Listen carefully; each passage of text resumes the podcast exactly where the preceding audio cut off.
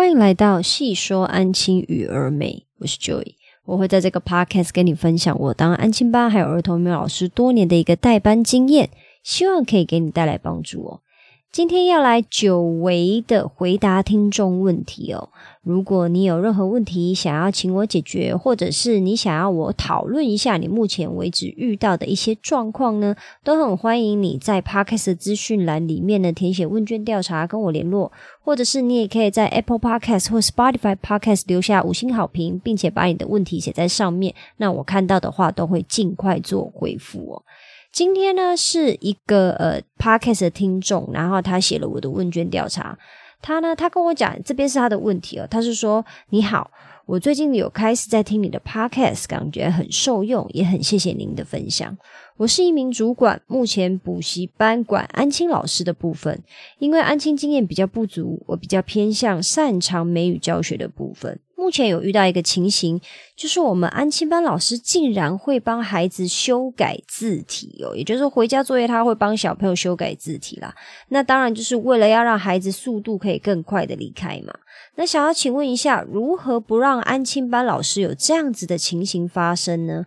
毕竟帮孩子改字跟帮孩子写作业是同样的道理啊，但又不希望老师继续这样子做。另外。小一新生的字体如何训练的快速哦？写差写的差的孩子，先跟家长告知，留下晚一点走吗？还是如何操作呢？老师们对于要求字的部分哦，如何让他们更快、更有效率一些？想问一下，您一开始新班都怎么操作字体的部分呢？再麻烦您了，谢谢。那这是我第一次遇到，就是有听众询问跟主管。呃，能呃，主管类型的问题啦，因为毕竟之前都是呃安亲班老师在问问题嘛，那我没有想到我这次会遇到一个主管来问问题哦，感觉还蛮荣幸的。虽然说我自己以前也是有当过主管的经验啊，但是可能主管职这个部分呢，呃，不是我想要发挥的一个领域啦，所以我还是就是退下来继续当老师哦。那至于至于这一位主管呢，因为他没有写上他怎么称呼，所以我只能把他。所有的问题都念出来，让他知道说：“哦，我有收到他写的问卷调查或者写的问题了。”然后我现在再来这边做回复。针对第一个问题哦，就是他现在带的安亲班老师会有这种帮小朋友修改字体的这个情形的产生，那他是要怎么样让老师们不要再去做这件事情哦？我这边必须要先说。呃，其实你都很清楚的知道老师为什么会这么做嘛？他这么做的原因不就是要让小朋友赶快功课写完，赶快离开吗？可是因为我不是很清楚说，呃，到底你们那边的安亲班的运作流程，还有就是比如说小朋友写功课的状况，还有如果他今天真的没有写完的话，是否会影响到老师的下班时间，或者是其实不会影响到老师的下班时间，但是会 delay 到老师后面应该要做的工作。不管情况如何，其实最症结的那个症结点就是老师没有办法让小朋友在能力呃，对不起，在时间范围内去把功课做完嘛。那他一定是在某一个方面遇到了一些瓶颈或者是问题，他没有办法突破。那他觉得，或者是他当下想到的解决的办法，就是算了啦，干脆我自己就帮小朋友改字体。这个部分呢，其实我必须要老实说，很多安亲班老师，我相信他们都或多或少会这么做。即使是连我自己的安亲班，都难免会有，你知道，某一些老师会这么做，甚至是呃，有一些人会带头这么说。我只能话点到这边为止哦，因为他们都是会觉得。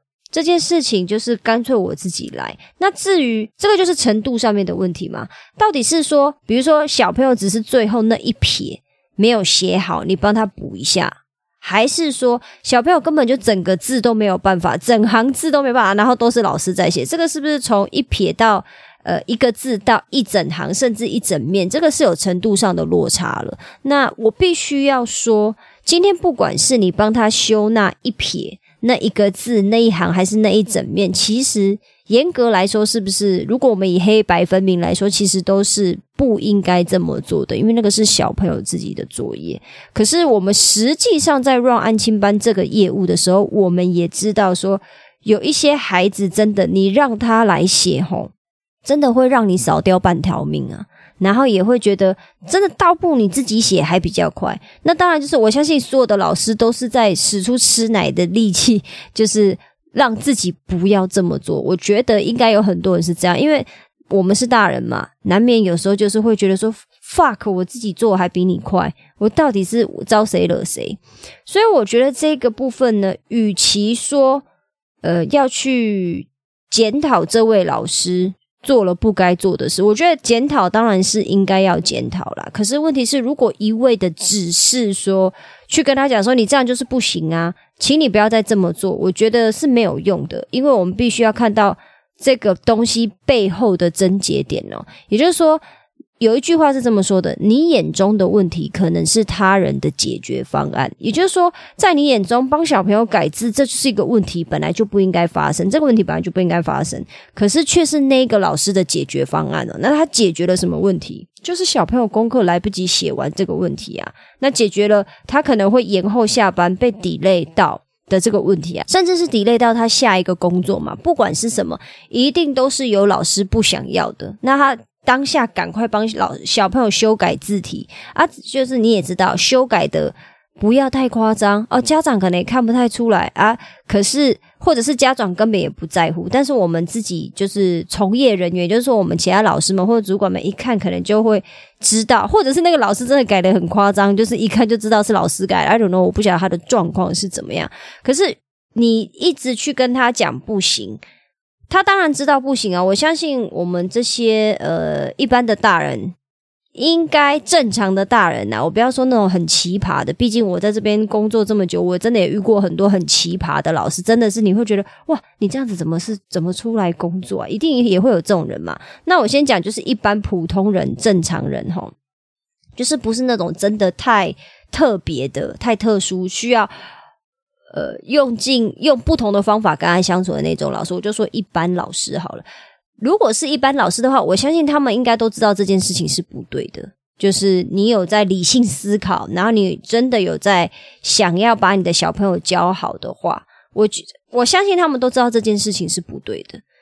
可是他们还是这么做，就是他们选择了去治标而不是治本。那治本这件事情到底要谁去解决呢？我说坦白话，我个人觉得是主管呐，因为我以前当过主管职，所以我会知道说，其实有一些当下的问题，你眼前看到的那些很紧急的问题，其实是在代表背后一些更严重的事情在发生。那当然，这这中间你到底要怎么去跟你的老师做沟通嘛？还有你，你有没有办法协助他去处理他真正面临到的困境？也就是说，为什么孩子没有办法在时间范围内写完功课呢？我觉得这个部分呢，我会请你利用三个步骤哦，跟老师沟通，就是帮孩子修改字体以后，后面可能会面临的问题，然后主管也要去想一想，说，诶，为什么老师会这么做？然后跟我可以怎么协助老师哦？第一个步骤呢，当然就是我刚刚一开始最刚开始讲的嘛，请你要试着理解老师这么做的原因。还有他背后他想要解决的问题嘛？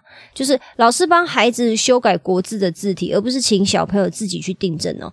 一定不可能是因为老师很爱写国字吧？大部分的原因可能就是啊，小朋友在写国字注音的时候，他们就是很容易分心。比如说我的孩子就是写数学，写数学还行，但是写国语的时候就是他妈的有够久。不管他是在写圈子久，还是写造词，或者是写。你要类似造句类、写作文类，这个真的有很多小朋友是会分心的，或者是 B 孩子的写作业，孩子写作业的时候，他就是动作慢，他就是他不管什么作业，他只要是写功课，他就是慢，玩的时候就是很快，吃东西就是快，但是写的时候就是慢，或者是 C 家长要求作业写完才可以回家，那当然这个部分，我个人觉得是看每一个补习班或每一个安亲班的。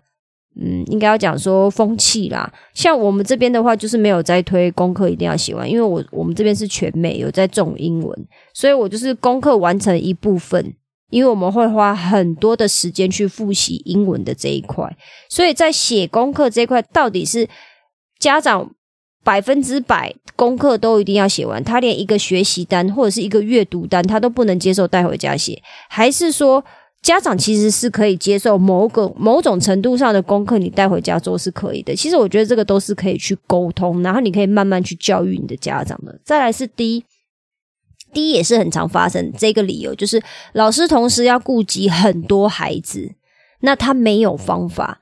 他没有方法的时候，主管也没有提供他方法。主管只会跟他说：“你不可以这样，你不能这样。”或者是他可以口头，他会口头告知他说：“哦，那你就可以，比如说叫他们要乖乖的，然后在白板上写上什么。”其实没有一个很很呃流畅的系统，或者是很透明的系统去引导你的老师，说我到底应该在遇到写作业的这个流程的时候，我应该要先做什么事情。其实我觉得在安亲班这个产业真的是。比较辛苦的地方是我们并没有很长的教育训练的时间，甚至有很多的安亲班其实没有真实实际上的教育训练的。他可能就是你到职以后，他就排你跟在旧的老师、老老师旁边带个三天，状况好的话，呃，就是比如说。还还有点人性的安亲班，可能就带排你在那边排待个一个礼拜、两个礼拜啊，一个月，就是看你入职的时间嘛。你入职时间如果刚好是靠近学期末那么轻松的话，其实可能你是不需要赶快马上带一个班的。那你那时候其实也学不太到什么东西，因为你会以为当安亲班老师很轻松，可是实际上真正忙碌的是平常开学的那一段时间嘛。可是但是有完整的教育训练跟。很明确的 SOP 步骤的安亲班，我相信是少之又少了。我不敢讲，因为我目前也就在一个安亲班服务过而已。可是我咨询过的这一些老师以来，我听到的大概都是教育训练非常非常的缺乏，甚至有人就是。可能才训练一个早上，下午就叫你去代班了，因为实在是太缺老师。可是太缺老师，那个是新老师的问题吗？不是啊，那是公司的问题嘛。所以我觉得，如果今天身为主管子，你真的想要去解决一些老师面临的难题哦，这可能是要去思考的一个部分，就是。到底老师这么做的原因，还有他们想要，就是他们遇到的难题是什么？还有你觉得你真的可以帮助他们解决什么问题？我觉得这个是主管要去思考的啦。老师这么做绝对是不对，我相信没有一个老师敢说我做这件事情我就是天经地义哦，我就是没有错。我觉得不会有这样子的老师啊。再来第二个步骤是，你可能要先确认一下你的老师是不是知道这样子做的后果，也就是。就像我说的嘛，我们有时候当下应急在处理，就是用一些不正确的方式去应对一件事情。有时候真的，但就是当下就这么做了，可是我们没有去思考后面会遇到的后果。加上如果又是新老师，或者是比较没有经验的老师，也就是说他并没有经历过一到两个完整的周期哦，比如说一整年上下学期，然后他总共要做两年，你才会实际上遇到很多。呃，小朋友跟家长会丢给你的状况跟难题吧。如果你没有，你其实就只有带一一个学期，或者是你才带一年，你就没有做了，或者是今年也就才他的第二年。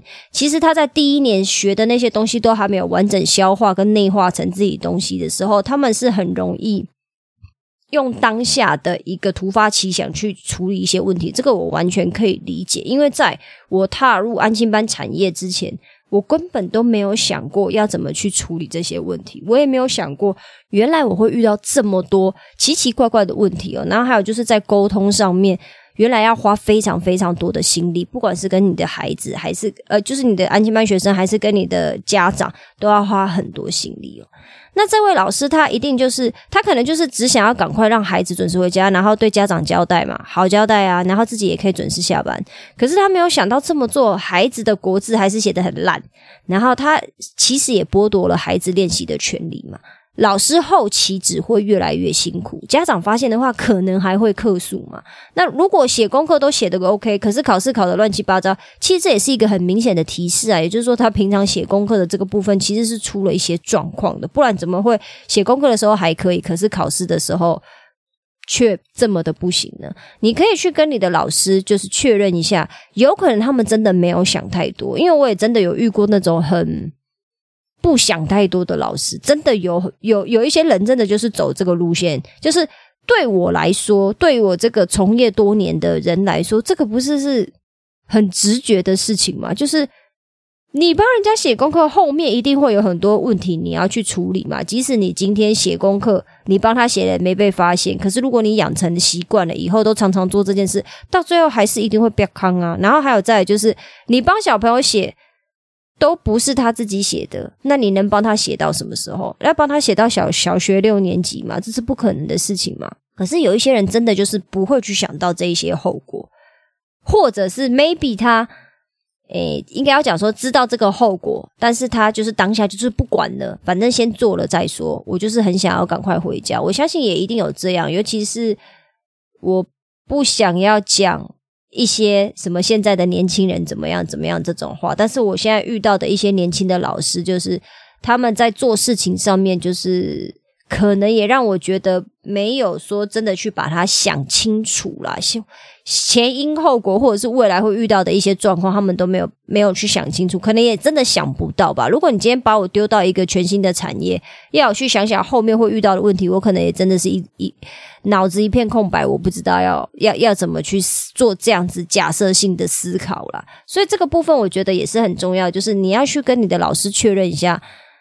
他先跟他理清一下嘛，让他知道说，哎，你后面的后果会是什么？那我们本来就不应该去帮小朋友写功课嘛。你帮他小小朋友写功课，其实到最后累的是你自己，就是慢慢的去沙盘推演，告诉他为什么不要。虽然说听起来，我个人觉得是在讲这些事情的时候，听起来好像很蠢，把人家当智障。起码我自己会觉得这件事情你怎么自己想不透？可是还是必须要去好好的跟。你的新老师或者是你的老师沟通说这样子做的后果会是什么？最后呢，第三个步骤就是，请你要协助你的老师解决真正的问题哦。就是小朋友写功课，国字就写国字作业写到慢到老师还要出手帮忙，到底是不是因为小朋友他写功课的时候他就是不专心呢？然后他协助老师训练，呃，就是你要如何协助老师训练孩子专心写功课？还是说，是因为老师同时要带二十个小孩吗？那你就要教会老师一套写作业的流程啊，就是我到底要怎么去 follow 这个流程，然后甚至是我要怎么样去控班，我要怎么样让我的小朋友可以 focus 在写作业这件事情上面，然后请让呃让老师学会训练孩子什么时候要做什么事。你要解决老师遇到的真正的问题哦，比如说他就是不想晚下班啊，可是孩子动作很慢，老师他其实又不知道该怎么办，或者是他只会用骂的，就比如说赶快赶快写赶快写，如果用骂的就可以解决所有的问题，那其实这个世界上的老师都会很轻松啊，因为我是一个会骂人的，我是一个很凶，然后我也会觉得用骂的最快，因为小朋友就是贱，我跟你讲，不要讲小朋友，人就是贱。好好讲就是不会听，要等到人家真的开始要动怒了，就会赶快动起来。你就想嘛，你在你爸妈叫你做事情的时候，讲一遍两遍都拖拖拖嘛，啊，讲到第三遍，你就是听到他叫你的全名的时候，你就知道他要抓狂，或者是他要开始骂人了，你才会赶快去做事情嘛。我觉得就是这个就是人性啊。那我对孩子的态度也是一样，就是这样，就是。我好好讲不听，我就是会用骂的，因为用骂的最快啊！我还要一打二十二个，我最近在带小一，快要累死。那要一打二十二个，就是要怎么样？就是要用凶的。什么叫做要用凶的？就是我我说出去的话，你们没有照做的话，那我就是会用骂的，然后我会非常凶。可是你只要一开始有发了我的规矩，好，那我就是会变成绵羊老师，我就是会好好用讲的。那这一招就是百试不腻呀，应该要讲说屡试不爽，屡试不爽。就是这么做，就是可以最快达到效果嘛？啊，不然我还要一个一个跟他去爱的教育，一个一个沟通吗？实际上根本就没有这个时间，因为他就不是我的一对一的家教或一对一的孩子啊，他也不是我自己生的，我自己生的早就把我早就被我吊起来打了，好不好？所以我觉得这个部分呢，其实是主管要去思考的，就是你的老师今天到底实际上遇到什么问题？因为你讲的只是一个呃，你看到的单一的问题。可是这个单一的问题其实是表达背后，比如说这个老师还不太会控班，这个老师不知道功写功课的流程，这个老师没有办法就是让小朋友信服他，或者是让小朋友可以专心的写完功课，不要分心。我觉得这背后有很多问题啦，都是需要这一位主管去观察他个几天，你才会知道说他其实实际上遇到的就是。Maybe 就是不会空班，不知道要怎么 push 小朋友写功课，然后到最后，因为功课要来不及写完了，他要对方要回家，或者是他自己想准时下班，所以他就干脆去帮小朋友改字体了。我觉得这件事情是很很难避免呐，就是要真的很有原则的老师才不会做这件事。可是我必须要说，我本人是很不喜欢有人帮我做这件事情的。就是我们班的小朋友的任何作业，如果有错的话，一定都是要自己订正。我最多就是发写次数我会降低，可是我的英文的任何作业或者是你的回家作业，一定都是要自己写，因为我会觉得我是一个比较没弹性的人。我说坦白的，我的缺点就是没弹性。那你我相反的，我的优点就是我非常有原则，我就是谨守我原则的人。毕竟我是 ISTJ 嘛。如果你不还不晓得 ISTJ 是什么的话，你可以去听我 MBTI 那一集 Podcast。那这位老师呢？他还有在问说，小一新生的字体如何训练的很快速嘛？写的差的孩子要先跟家长告知，然后留下来晚一点走吗？还是要如何操作呢？我必须要告诉你哈，小一新生写字就是没办法快，他是没有办法快的。可是你你也要认知到一件事情，就是小一的功课其实比较少。因为他们今天是小一嘛，他们又在学国字，所以他们最多一天可能就是两样作业而已。我个人觉得啦，就是因为我最近也有在带小一嘛，他可能就是写甲本乙本，maybe 两面，然后再写一个数学习作两面，其实他的功课大概就是会是这几个跑不掉，很少会有那种什么小一功课老师就疯狂出出了五样。我目前为止是。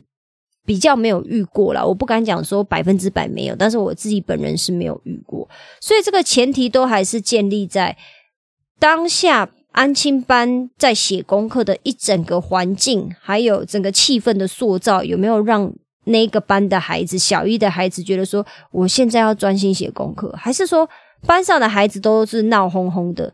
啊，这个要写不写，那个也在玩，然后旁边又在什么，你知道玩橡皮擦啊，然后在讲话，追来追去，那小朋友就很难专心嘛。